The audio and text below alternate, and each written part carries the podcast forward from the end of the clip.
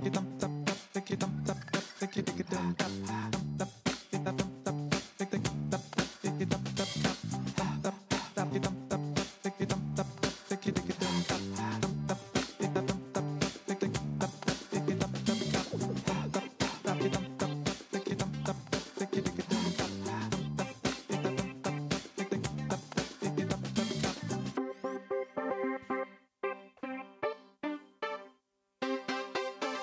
Cela ne t'a probablement pas échappé, le networking, l'art de réseauter, est devenu incontournable pour tout manager qui souhaite réussir dans ce monde où les règles du jeu changent en permanence et où les alliances d'un jour peuvent se défaire en un claquement de doigts.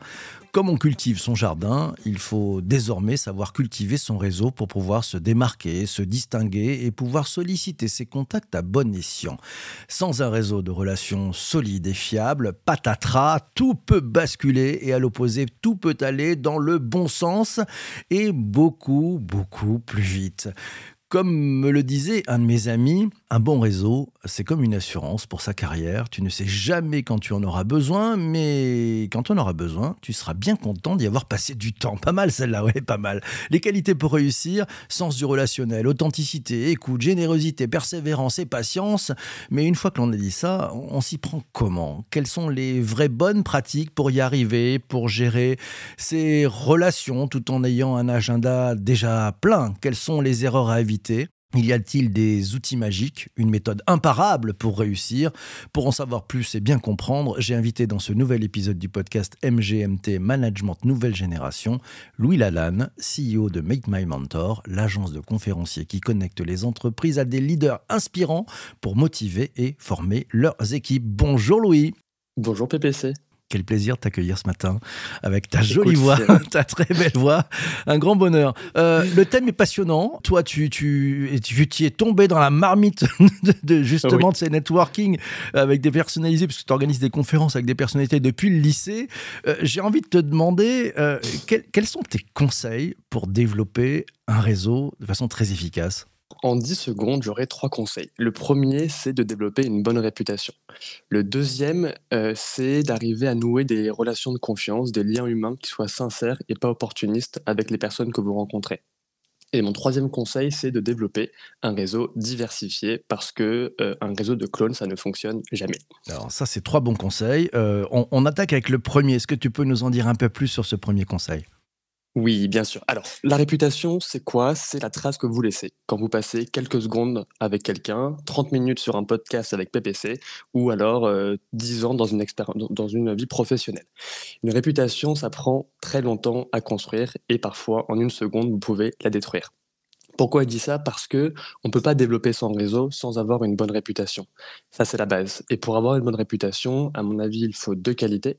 La première, c'est d'être bon dans ce que vous faites, avoir une expertise et ne pas chercher à être ce que l'on n'est pas.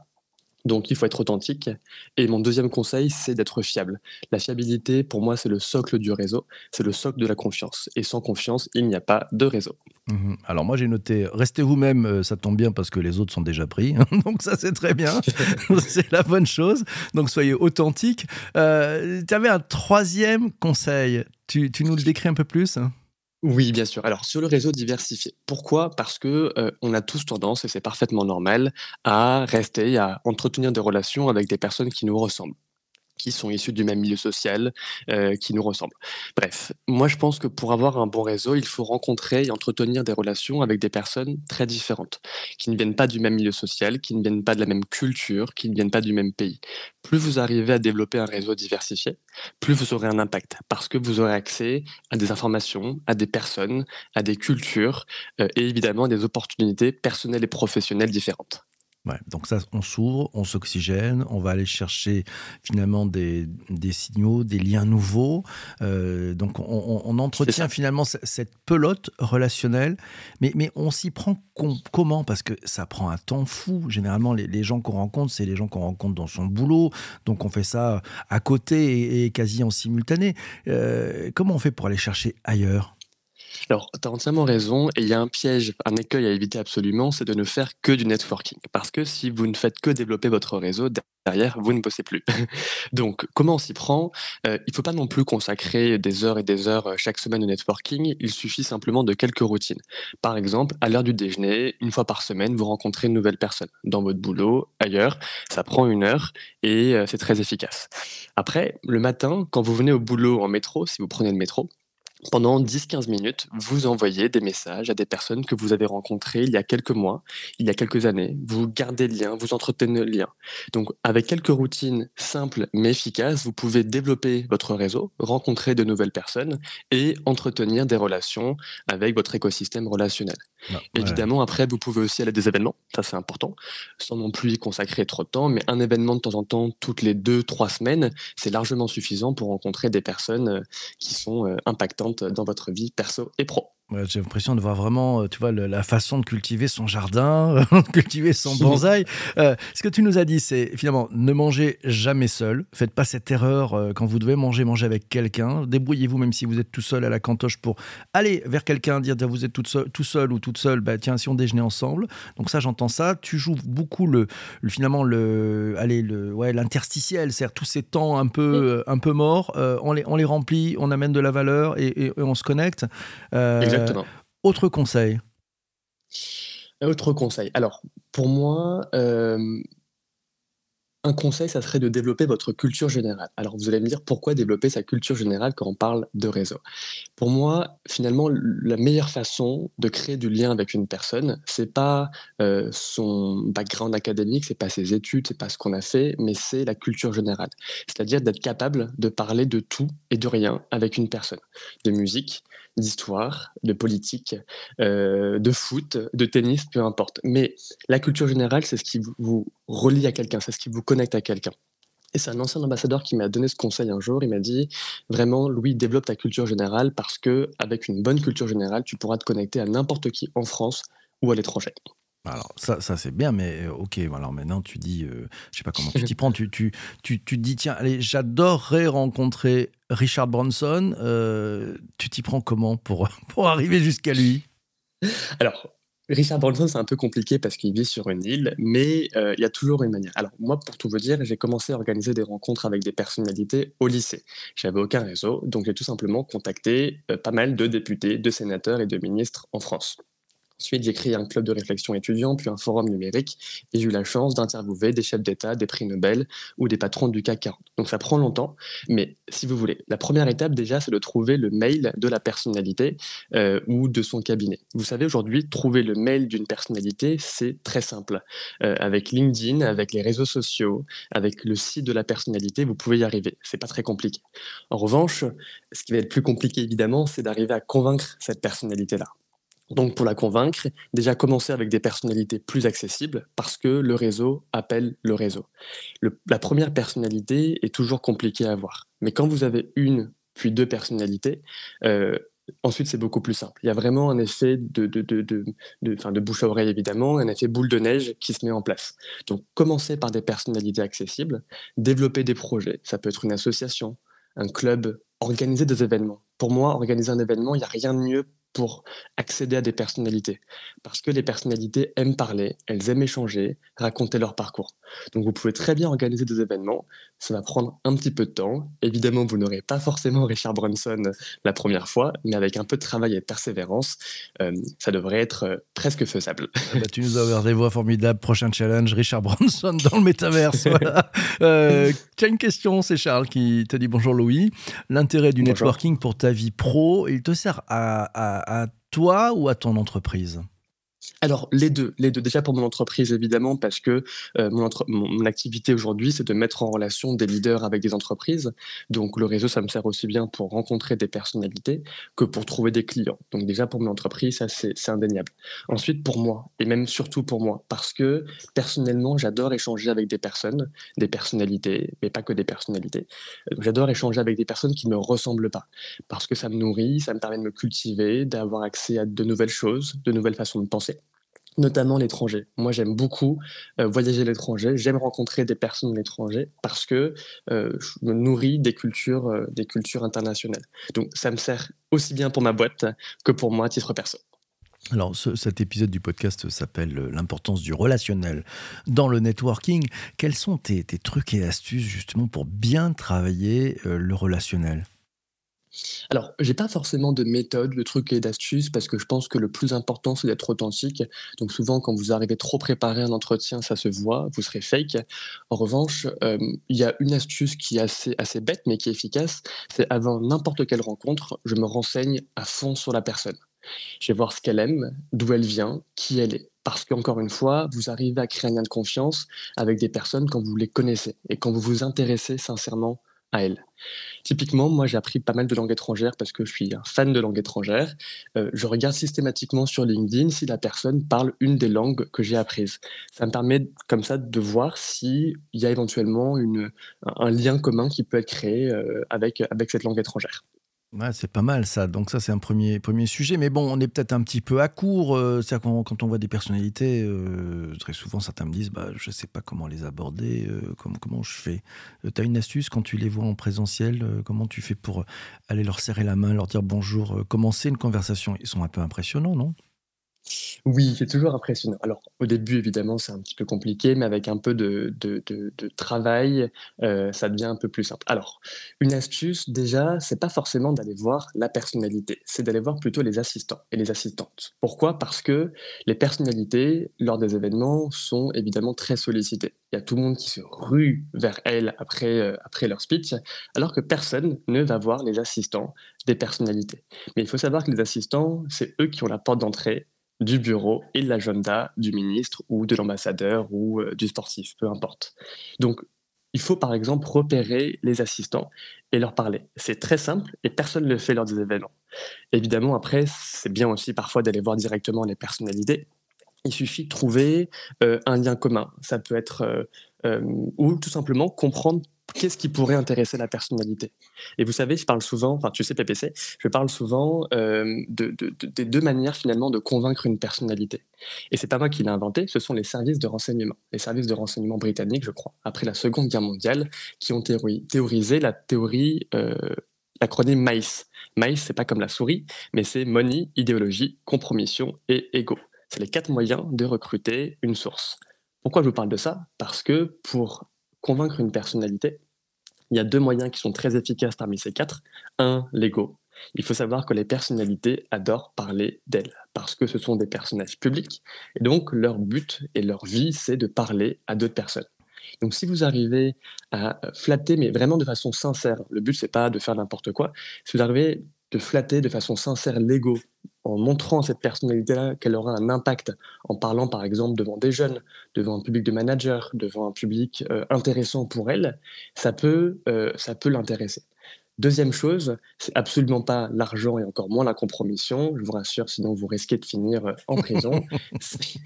Euh, c'est l'idéologie. Alors l'idéologie, c'est pas au sens euh, l'idéologie communiste vs l'idéologie libérale au temps, de la, de la guerre froide. C'est l'idéologie, c'est qu'est-ce qui vous rapproche de quelqu'un. Ça peut être une passion commune, ça peut être un intérêt commun, ça peut être tout simplement une conviction commune, une philosophie que vous partagez avec cette personnalité-là. Et donc, j'en reviens à la question de la préparation. Plus vous vous préparez, mieux vous vous préparez, plus vous arriverez à connaître les personnalités avant même de les avoir rencontrées. Et dans ce cas, lorsque vous les abordez lors d'un événement de networking ou euh, à l'occasion d'une soirée, vous serez beaucoup plus efficace et percutant pour les convaincre.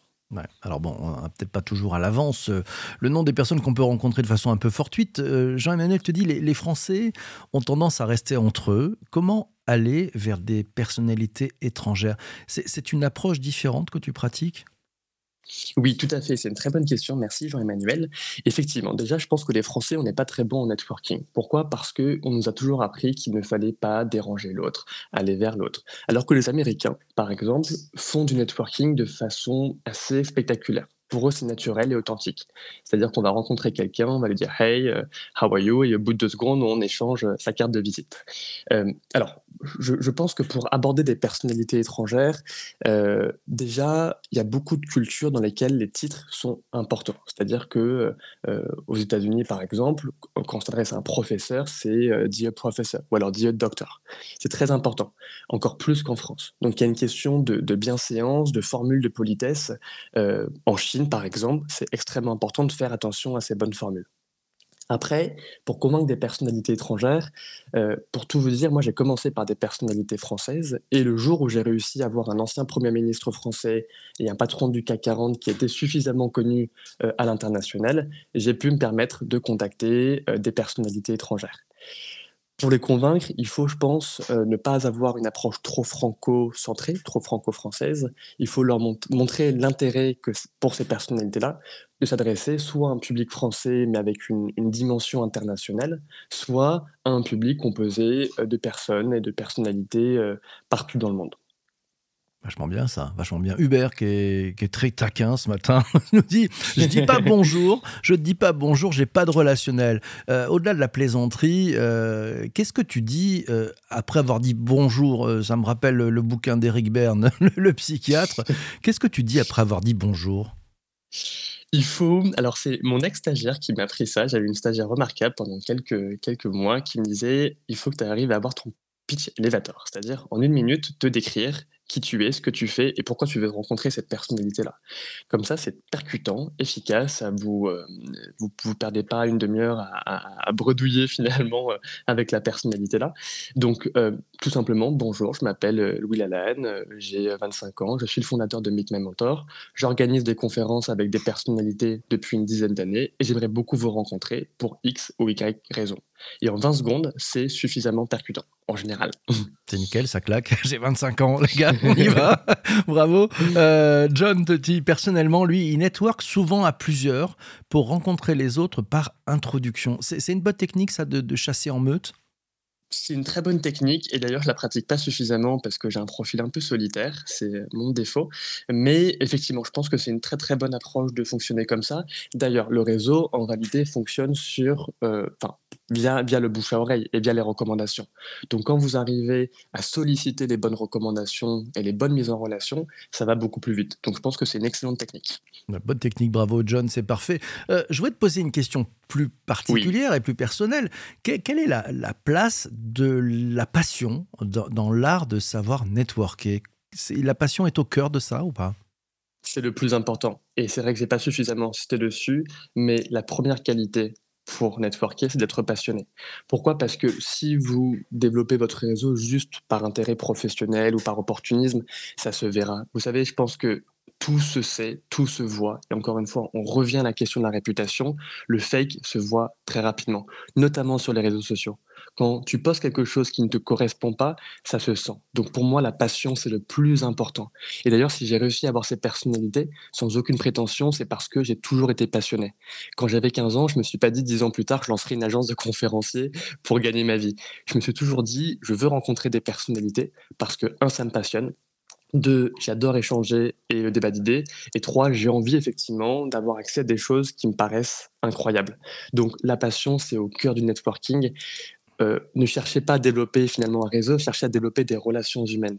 C'est-à-dire rencontrer des gens qui vous intéressent personnellement et pas par opportunisme. C'est le plus important. La relation humaine et la passion au cœur. Euh, tiens, alors euh, je prends quelques, quelques commentaires aussi. C'est Vincent qui nous dit sa technique euh, est plutôt de poser des questions, de faire parler, de capter un point commun qui lui servira ensuite de tremplin pour aller vers le sujet qui intéresse Vincent.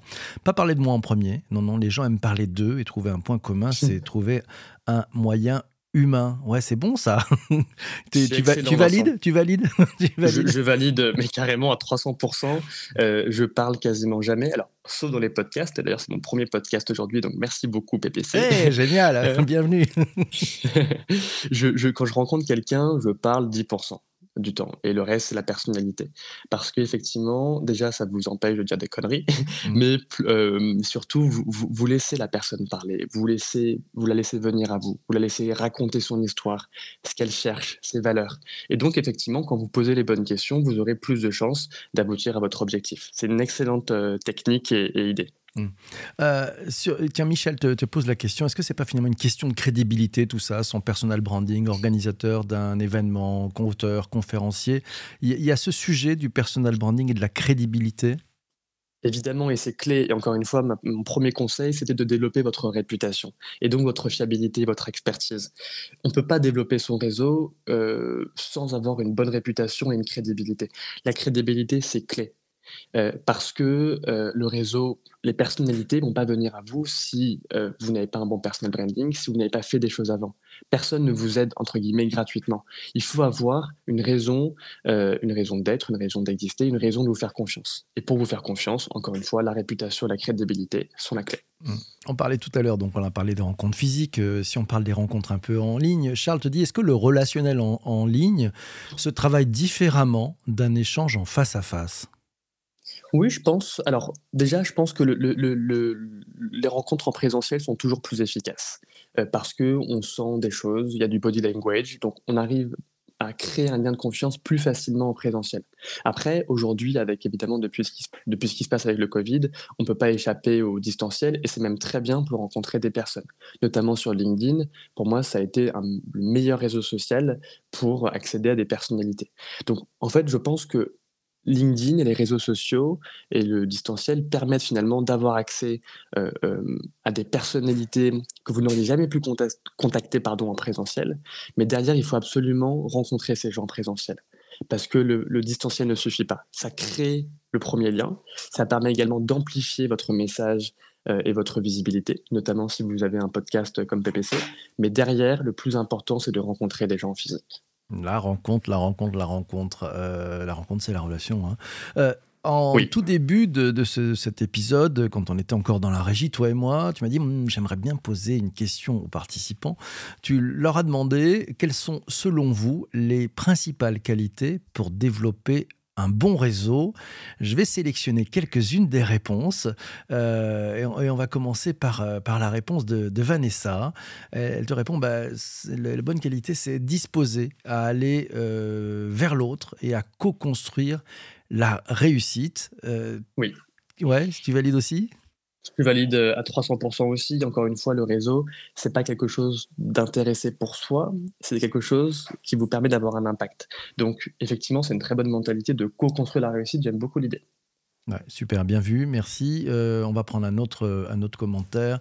Euh, tiens, bah, c'est celui de Fabrice qui te dit, bah, pour lui, les principales qualités sont honnêteté et franchise. Euh, Valérie euh, nous dit quant à elle que networker, c'est être euh, soi-même, et si on est déjà passionné, et être plus pushing peut-être dans la manière d'aborder les gens. justement, jusqu'où on met la, barre au niveau du, du, côté pushing? Comment tu sais qu'il ne faut pas aller plus loin que cette limite-là? Tu t'y prends comment, Louis? Alors, c'est un juste équilibre qui n'est pas toujours évident à trouver parce que, évidemment, il faut relancer les gens, notamment les personnalités. Elles n'ont pas toujours le temps de vous accorder euh, du temps dès votre première prise de contact. Il faut relancer, mais relancer avec finesse. Et pour relancer avec finesse, il faut déjà avoir les codes sociaux. Moi, je commence systématiquement par m'excuser quand je relance quelqu'un parce que ça met les gens dans un état d'esprit plus accueillant. Donc, je m'excuse, j'explique pourquoi je la relance, j'imagine que son temps est précieux et j'explique encore une fois pourquoi j'ai envie de recevoir cette personne donc effectivement, être authentique, c'est la clé, c'est le plus important. Et derrière, être plus pushing, je dirais pas forcément plus pushing, parce qu'il ne faut pas chercher à se travestir encore une fois, mais relancer avec finesse et les bons codes sociaux, c'est clé. Hmm. Tiens, Michel, lui, quant à lui, dit euh, c'est l'humilité, la, qualité principale pour networker. c'est bien, moi j'aime bien ça, Michel, c'est bien. Charles, de, son côté, nous dit c'est les, qualités, son curiosité et authenticité. Euh, et Vincent nous dit bah, il faut aimer les gens plus que soi, même, même bah, plus que soi-même, tout en étant euh, confiant de, bonnes choses. Ça. autre, autre sujet, Valérie a, remarqué que le petit souci, c'est que certaines personnalités du type CAC 40 se blindent au niveau de leurs frontières statutaires à, son humble avis. comment on arrive à les casser, ces, ces, frontières? C'est pas évident. Euh, je pense que tout est possible. Si vous avez, euh, si vous êtes persévérant, si vous êtes passionné par ce que vous faites, vous pouvez convaincre quasiment n'importe qui. Effectivement, il y a deux ou trois patrons du CAC 40 qui seront peut-être un peu moins abordables, mais c'est pas grave. Euh, je pense qu'il faut simplement euh, y aller progressivement, contacter des gens un peu moins connus pour commencer. Et quand vous vous êtes fait une crédibilité, notamment à travers des réalisations, un podcast, un club, une association, peu importe, vous allez plus loin et vous accédez à ces personnalités-là. Il faut encore une fois euh, que vous expliquiez quel est leur intérêt, pourquoi elles devraient vous consacrer du temps. Ça prend du temps, euh, mais avec de la patience, je pense qu'on peut arriver à n'importe quoi. Ah bah écoute, merci infiniment d'être passé dans cet épisode du podcast ce matin, Louis. Un grand merci, à, toi. à, toi. Merci, passionnant. On te réinvitera parce que tu as, plein de choses à nous apprendre. euh, le mot de la fin, je vais le laisser à, à, José qui nous dit c'est donner sans attendre des contreparties. Euh, oui, peut-être que c'est plaisir d'offrir, joie de recevoir. Merci à vous tous d'avoir été présents pour l'enregistrement de cet épisode du podcast. Merci à toi d'avoir aussi écouté jusqu'ici sur ta plateforme de balado diffusion. Ça fait un bien fou à l'algorithme. Et oui, tu sais, ça s'appelle le taux de complétion. Si tu vas au bout des podcasts, c'est pas mal, ça aide à monter dans les, dans les classements. Donc ça permet d'améliorer la trouvabilité, comme on dit, de cet épisode. Merci en tout cas à toi. Si tu veux mettre 5 étoiles, euh, un commentaire, euh, n'hésite pas sur Apple Podcasts, Spotify et tant d'autres. Et si tu veux partager, il y a un petit bouton pour ça sur ton application de podcast. Je te souhaite une très très belle journée, une merci, merveilleuse écoute, une belle découverte des autres épisodes. Et puis je te dis à très vite. Et puis surtout, surtout, surtout, fais-toi plaisir. Ciao, ciao, ciao.